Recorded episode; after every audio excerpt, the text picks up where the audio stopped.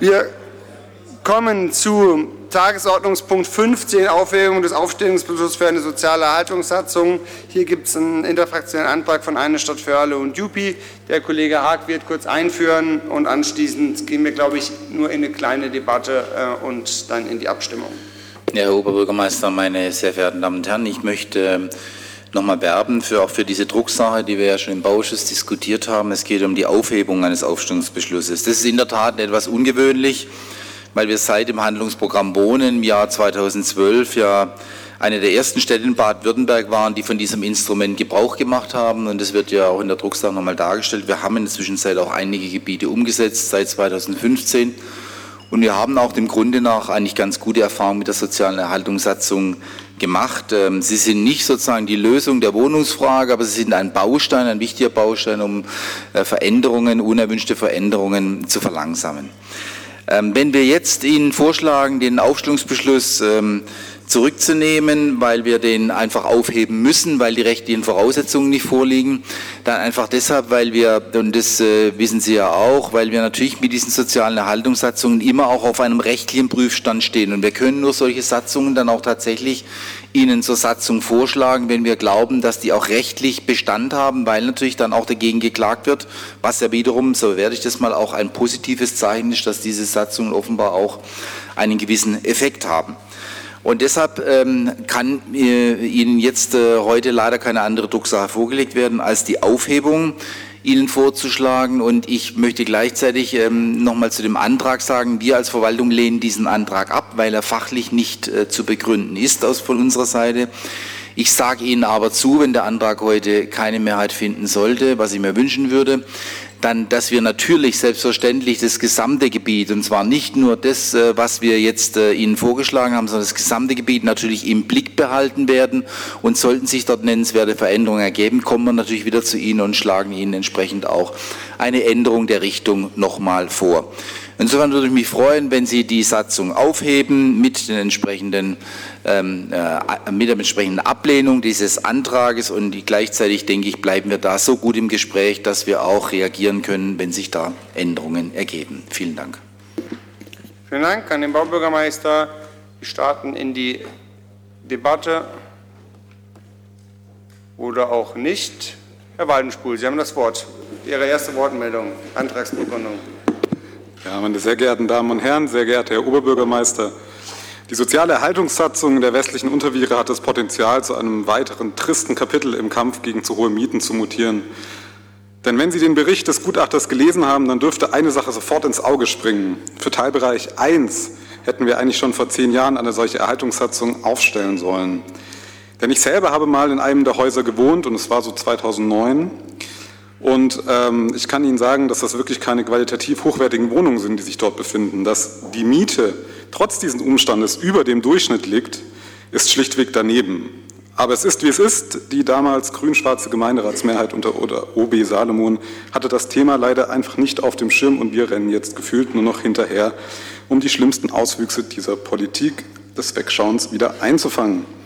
Das würde uns auch gelingen, wenn nicht auch die Bundespolitik lange bei dem Thema geschlafen hätte, denn für unsere Fraktion zeigt dieses Beispiel noch ein weiteres Problem auf. Wir als Kommune haben zu wenig und kaum durchdachte Instrumente an die Hand bekommen, um effektiv in den Wohnungsmarkt eingreifen zu können und den hohen Mieten beizukommen. Denn das ist der einzige Grund, warum wir heute keine soziale Erhaltungssetzung aufstellen können, also der Grund ist, dass, wir, dass diese eben vor Gericht kaum Bestand hätte, auch wenn sie in meinen Augen trotzdem notwendig wäre. Denn die lange Reihe an Pro-Erhaltungssatzungsargumenten aus dem Gutachten sollten in meinem, zumindest meiner Meinung nach völlig ausreichen, um für Teilgebiet 1 und 2 eine solche aufzustellen. Ich persönlich würde es in diesem Fall ja auch auf einen Rechtsstreit ankommen lassen, aber mir wurde mehrfach gesagt, äh, da ist wohl vor Gericht, äh, sind wir da chancenlos. Deshalb haben wir auch unseren Änderungsantrag formuliert, denn etwas irritiert waren wir auch darüber, dass das Monitoring nicht im Beschlussantrag vorkommt. Und die Annahmen, dass die eh schon zu hohen Mieten in Teilgebiet 1 dazu führen würden, dass die Vermieter erstmal von weiteren gravierenden Erhöhungen verbunden mit eben Modernisierungsmaßnahmen absehen werden, finden wir nicht besonders überzeugend. Deshalb wäre es doch wichtig, das Monitoring auch für Teilgebiet 1 anzusetzen, wenn wir in Teilgebiet Gebiet 2 eh schon dabei sind. Es freut mich auch, Herr Haag, dass Sie die Zusage gerade auch schon gemacht haben, dass Sie das weiter im Auge behalten. Und in drei Jahren können wir dann vielleicht wieder über eine, Erhaltungs-, eine soziale Erhaltungssatzung für das Gebiet diskutieren. Oder vielleicht haben wir dann auch schon dank der Ampel auch einen größeren Werkzeugkasten an der Hand, um, diesen Mietsteigerung endlich, um diese Mietsteigerung endlich unter Kontrolle zu bringen. Deshalb hoffe ich auf Ihre Zustimmung zu unserem Änderungsantrag. Vielen Dank. Vielen Dank, Herr Waldenspul. Ich habe eine weitere Wortmeldung von Frau Jenkner genommen. Ja, die Wortmeldung von Herrn äh, Waldenspul hat mich jetzt doch bewegt, noch was dazu zu sagen, denn ähm, hier wird wieder so getan, als wenn die soziale Erhaltungssatzung das einzig und wahre Mittel, Mittel wäre zur Erhaltung ähm, bezahlbaren Wohnraums. Und ich glaube, wir haben hier im Haus schon mehrfach darüber diskutiert, dass das voraussichtlich nicht der Fall sein wird. Denn die soziale Erhaltungssatzung sagt ja nicht, dass jeder Mieter die Miete behält, die er aktuell hat, sondern dass äh, äh, aufwendige Sanierungen genehmigt werden müssen. Es ist ja immer noch unklar, ob wenn ein Antrag auf eine Maßnahme gestellt wird, ob die auch in jeder Situation abgelehnt werden wird.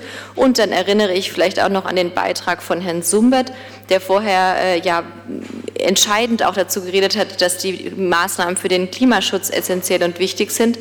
Die soziale Erhaltungssatzung steht natürlich auch energetischen Sanierungen gegenüber. Und das sehen wir in Berlin an verschiedenen Orten, sodass es, finde ich, etwas vermessen ist zu sprechen, dass die grün-schwarze Verhinderungspolitik die Mieten hat steigen lassen. Ich glaube, wesentlich war, dass wir uns für neue Wohnungen eingesetzt haben, dass wir den neuen Stadtteil Dietenbach vorgeschlagen haben und tatsächlich auch in den Stellen ähm, was vorangebracht haben. Jetzt zu glauben, dass wenn wir mehr soziale Erhaltungssatzungen hätten, dass die Situation eine ganz andere wäre, halte ich für ausgesprochen naiv. Vielen Dank, Frau Jenkner. Weitere Wortmeldung von Herrn Sims, gefolgt von Frau Vogel. Ja, ähm, liebe Kolleginnen und Kollegen, sehr geehrter Oberbürgermeister, ähm, ich muss jetzt doch einige Sätze sagen. Also ich meine, wir können jetzt gerne auch nochmal diese Grundsatzdebatte führen über die Erhaltungssatzung. Ich glaube, das macht keinen Sinn. Äh, es ist ein Instrument, äh, wo wir haben. Es ist ein Instrument, wo man aus den Erfahrungen von anderen Städten sieht, dass es eben limitiert ist. Und es ist ein Instrument, wo klar rechtlich geregelt ist und wo dann auch klar ist, wo man es anwenden kann oder nicht. Und äh, es fand in dem Fall eine Prüfung statt. Die hat ein Ergebnis gehabt. Mit dem Ergebnis, dass dort eine Aufstellung eben nicht sinnvoll ist. Und das muss man einfach so hinnehmen, das Instrument ist so. Es ist richtig, äh, wenn man darauf hinweist, äh, dass äh, das nur ein Instrument im Baukasten ist. Und da muss man einfach sagen, das zentrale Element für Städte, wenn sie langfristig leistbaren Wohnraum zur Verfügung stellen müssen, ist, äh, wollen, ist zum einen eigene Bautätigkeit und zum anderen Grund und Boden in städtischem Besitz halten, weil man dann langfristig eben auch Einflüsse hat über die Bau Bebauungstätigkeit und über die Art und Weise, wie dort Wohnraum entsteht. Und deswegen glaube ich, äh, ist es wichtiger, äh, den Akzent auch nochmal darauf zu legen, dort, wo es möglich ist, machen wir die Erhaltungssatzung dort, wo es rechtlich möglich ist. Und ich glaube, das ist auch gegeben. Ich möchte mich an den, äh, auch beim Baubürgermeister nochmal bedanken, dass er nochmal deutlich gemacht hat, dass die Stadt dort mittlerweile ein sehr waches Auge hat darauf, ob es Entwicklungen in Gebieten gibt, was ja auch in der Vergangenheit dazu geführt hat, dass wir eine ganze Reihe an Aufstellungsbeschlüssen gefasst haben. Und das ist auch richtig so. Und äh, deswegen ist eigentlich der Antrag äh, äh von Juppie auch äh, überflüssig und deswegen werden wir dem auch nicht zustimmen. Vielen Dank. Frau Vogel, gefolgt von Frau Söhne. Ähm, ja, Herr Oberbürgermeister, vielen Dank. Ich möchte dem Simon Waldenspul äh, beispringen, liebe Caroline Jenkner und daran erinnern, dass es ein kommunales Konsortium gab, was damals äh, geboten hat, als die Franzosen Wohnungen vom Land Baden-Württemberg verkauft wurden. Das war in der ersten Amtsperiode unseres wunderbaren Ministerpräsidenten Winfried Kretschmann zusammen mit der CDU. Und an wen gingen die Wohnungen? An Patricia. Und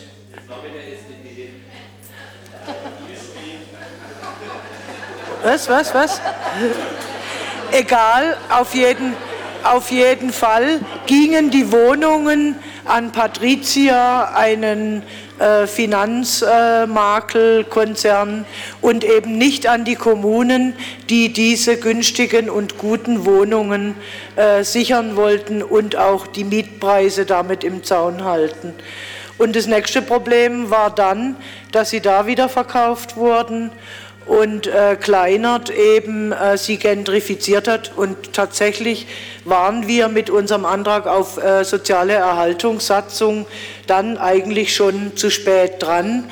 Dennoch halte ich es für wichtig, weil so ein stadtnahes Gebiet ist, äh, das im Auge zu behalten und diese Überprüfung tatsächlich auch zu tun in zwei bis drei Jahren. Danke, Frau Vogt. Frau Söhne. Ja, nur drei kurze Sätze, auch wenn sich tatsächlich zu dem Zeitpunkt meine Landesregierung oder meine Landespartei nicht mit Ruhm bekleckert hat. Ähm, wir haben ja wirklich, also ich habe insgesamt sieben Reden zum Thema soziale Haltungssatzung, die will ich jetzt nicht äh, paraphrasieren, aber trotzdem nochmal als Antwort, weil es wirklich jedes Mal das Argument kommt, dass es soziale Haltungssatzungen energetischen Sanierungen entgegenstehen würden. Es ist einfach falsch. Wir haben es im Bauausschuss nochmal diskutiert. Wir sehen das bei den anderen ähm, Gebieten, wo wir bereits soziale Haltungssatzungen erlassen haben, dass es einfach nicht der Fall ist. Das Einzige, für was die sozialen Haltungssatzungen gut sind, sind, um Luxusmodernisierung zu verhindern und die Umwandlung von Mietwohnungen in Eigentumswohnungen zu verhindern. Und genau dafür ist dieses Element enorm wichtig und auch richtig. Was wir zu dem Gebiet hier sagen müssen, ist, dass wir zu spät kommen. Wir sind zu spät, das ist völlig richtig, da muss Herr Waldenspul absolut recht geben. Und ich verstehe überhaupt nicht, warum sich CDU, Freie Wähler und FDP nicht freuen eigentlich, weil diese Vorlage doch genau zeigt, dass eben ganz genau geprüft wird, ob die Kriterien für eine soziale Erhaltungssatzung gegeben sind oder nicht. Auch wenn wir das hier sehr bedauern, müsste es doch eigentlich äh, im Sinne dieser äh, Fraktionen sein, die ganz grundsätzlich gegen die Haltungssatzung sind, dass eben genau geschaut wird und geprüft wird mit Umfragen und guten Kriterien rechtssicher das abzusichern. Ähm, deshalb stimmen wir auch mit einem weinenden Auge natürlich der Vorlage zu und dem Antrag eben nicht zu, auch dank der Zusicherung von Baubürgermeister Haag dieses Gebiet ähm, im Auge zu behalten. Vielen Dank. Vielen Dank. Ich würde, äh, Frau Bimacalovic, ich habe Sie gesehen, aber das ist dann die zweite Runde, zweite Wortmeldung Ihrer Fraktion. Wir sind ja noch in der ersten. Ich habe Herrn Fieck, glaube ich, mit der Wortmeldung und Herrn Krüger. Korrekt? Ja. Ja, wenn Kollegin Söhne uns jetzt so liebevoll anspricht, dann werde ich selbstverständlich auch gerne darauf antworten. Und ja, der Vorlage ist dahingehend auch sehr viel Positives abzugewinnen, weil wir ähm, sind auch nicht ganz grundsätzlich gegen jegliche Form von Erhaltungssatzung, sondern wir sind zunächst einmal skeptisch. Und richtig ist natürlich, ähm, dass wenn man äh, auf den, äh, sich auf den Weg macht, dass es erst einen Aufstellungsbeschluss gibt, man dann genau hinschaut und dann auch ähm, mal durchaus die Erfahrung macht, dass es ähm, eben keinen Grund dafür gibt. Insofern ist es tatsächlich ein, positiv zu bewerten, dass man sowas in unserem Rechtsstaat sauber durchexerziert, überprüft und auch mal feststellt, dass man vielleicht einem subjektiven Empfinden erlegen ist. Und das muss man vielleicht auch dazu sagen. Wir müssen natürlich, wenn so etwas passiert, auch sagen, wir dürfen nicht voreilig ähm, in manchen Fällen der äh, Meinung sein, dass wir aus einem subjektiven Empfinden heraus eine soziale Erhaltungssatzung für geboten ähm, sehen. Aber dann gibt es ja zum Glück eben die Überprüfungsmöglichkeit. Das wäre aber vielleicht für die Zukunft etwas, wo wir sagen, ähm, wollen wir den Aufwand gehen. Und gleichwohl, liebe Julia Söhne, muss ich doch noch mal widersprechen. Natürlich ist es formal richtig, dass energetische Sanierungen nicht per se verhindert werden. Aber die Hürde, wenn man mal mit Menschen spricht, die in solchen Erhaltungssatzungsgebieten, und zwar unabhängig von der Art der Erhaltungssatzung, tätig werden wollen, dann sagen viele von vornherein, das fasse ich erst gar nicht an, weil diese Genehmigungsverfahren zu, ähm, zu durchlaufen sind nicht einfach. Und es ist bei weitem nicht so, dass es geht nicht nur um die energetische Sanierung, es geht auch um Lärmschutzbereiche, um Barrierefreiheiten. Und ähm, das ist nicht alles immer Luxussanierung ähm, und ist nicht alles immer ähm, des Teufels. Wir halten es prinzipiell für schwierig, ganze Gebiete zu überziehen, um einzelne ähm, vielleicht treffen zu wollen, wobei es ja durchaus Auswüchse gibt. Dagegen sagen wir gar nichts. Ähm, aber ähm, dass wir mit dem Klimaschutz an der Stelle in Konflikt geraten, dürfte unbenommen sein. Insofern ist es immer eine Frage der Güterabwägung, die werden wir weiterhin treffen, ohne per se gegen alles zu sein, aber auch zu sagen, wir müssen eben alles im Blick behalten. Insofern in dem Fall ähm, alles korrekt gelaufen. Daher können wir auch der Vorlage zustimmen, aber natürlich den Änderungsantrag ablehnen. Vielen Dank. Vielen Dank. Herr Dr. Kröger. Ja, äh, vielen Dank, Herr Oberbürgermeister. Warum, Frau Söhne, sollen wir uns eigentlich freuen, wenn eine soziale Erhaltungssatzung aufgehoben wird? Wir sind dafür, dass dieses Instrument sinnvoll eingesetzt wird, dort, wo es sinnvoll ist und dass es dort unterlassen wird, wo es nichts bringt. Und insoweit schließt sich heute der Kreis, wenn man gesagt hat, das war unnötig oder zehn Jahre zu spät. Freude ist da wirklich nicht angebracht. Der Wortbeitrag von Herrn Waldenspul hat mich eigentlich veranlasst, doch noch was zu dem Thema zu sagen. Denn er zeigt das grundsätzliche Problem, der Mehrheiten in diesem Freiburger Gemeinderat, aber leider auch in Teilen der Bauverwaltung, nämlich nach Instrumenten zu fragen, wie kann man eingreifen, wie kann man noch stärker in, ins Bauen eingreifen, regulieren, regulieren. Damit bauen sie keine Wohnung mehr. Sie verhindern Bau, Wohnen. Das grundsätzliche Problem, und das stand heute auch zutreffend in der Badischen Zeitung, besteht doch darin, dass wir einen eklatanten Wohnungsmangel haben. Und den haben wir Bedingt dadurch erhöhen sich natürlich massiv die Preise. Ja, das ist das Gesetz des Marktes und da können Sie weder mit einem Leerstandsregister, mit einer Wohnungstauschbörse, mit einem Mietwuchermanagement äh, und so weiter kommen, sondern Sie müssen endlich das tun, was seit Jahren unterlassen wird, nämlich Baurechte schaffen in dieser Stadt. Und da helfen die ganzen Diskussionen nicht. Wir brauchen auch nicht noch ein weiteres Handlungsprogramm Wohnen, in dem viele sinnvolle Sachen durchaus stehen. Die müssen halt mal auf, dies, auf den Boden gebracht werden. Wo ist das Leerstandsregister? Wir haben im Januar angefangen, Baulückenregister. Es kommt nichts, keine Antworten. Ja, wir sind dran. Wo werden die Förderprogramme in Anspruch genommen durch die Stadt? Ja, wir prüfen, ob wir sie eventuell in Anspruch nehmen können. Das ist nicht die richtige Antwort auf die Anforderungen dieser Zeit. Schaffen Sie endlich Baurechte und verhindern Sie nicht bauen, dann haben wir diese Diskussionen nicht. Vielen Dank.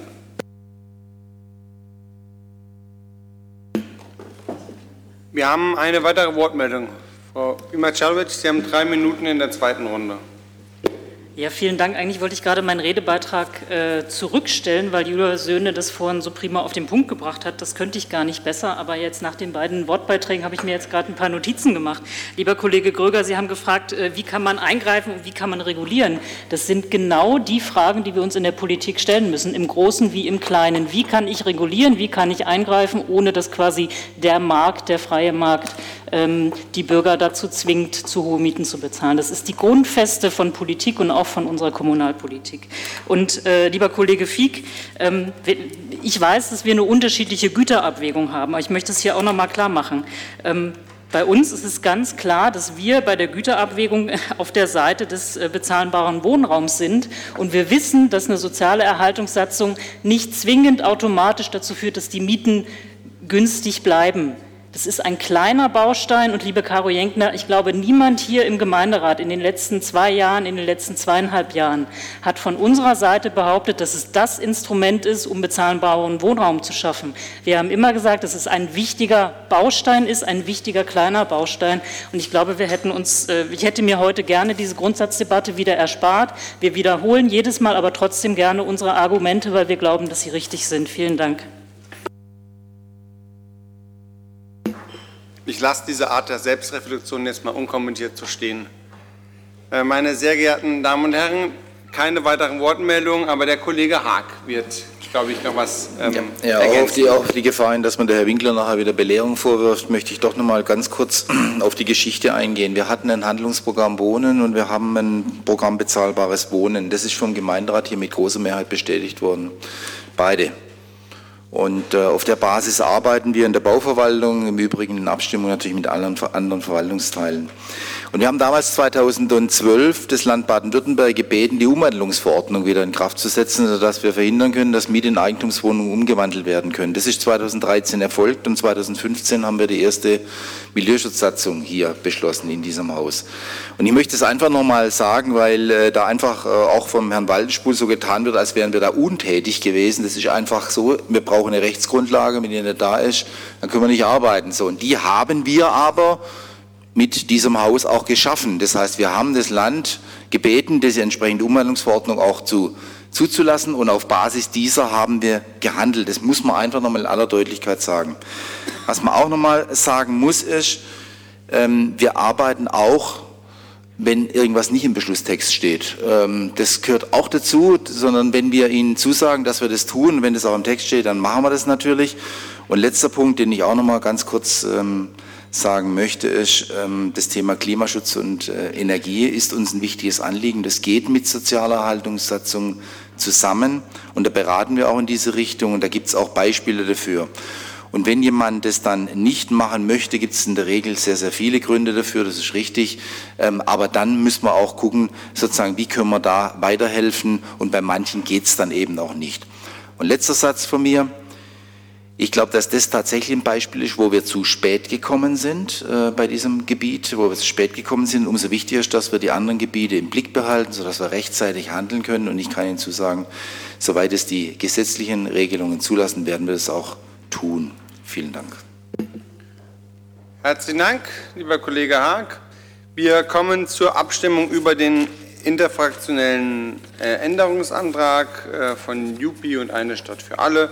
Äh, den stimmen wir zuerst ab, passend zu, Ende, äh, zu Tagesordnungspunkt 15, Aufhebung der Aufstellungsbeschluss für eine soziale Erhaltungssatzung westliche Unterviere. Wir sehen äh, die Ergänzung mit Ziffer 2. Wer stimmt für diesen Änderungsantrag? Das sind die beiden Fraktionen. Wer stimmt dagegen? Das ist die Mehrheit. Gibt es Enthaltungen, die ich übersehen haben sollte? Die sehe ich nicht. Somit ist es entsprechend abgelehnt. Wir kommen nun zur eigentlichen Drucksache und zur Aufhebung ähm, ähm, und der Drucksache 22082. Wer stimmt für die Drucksache? Bitte per Handzeichen. Gibt es hierzu Gegenstimmen oder Enthaltungen? Eine Enthaltung. Herzlichen Dank. Dann ist die ebenfalls angenommen.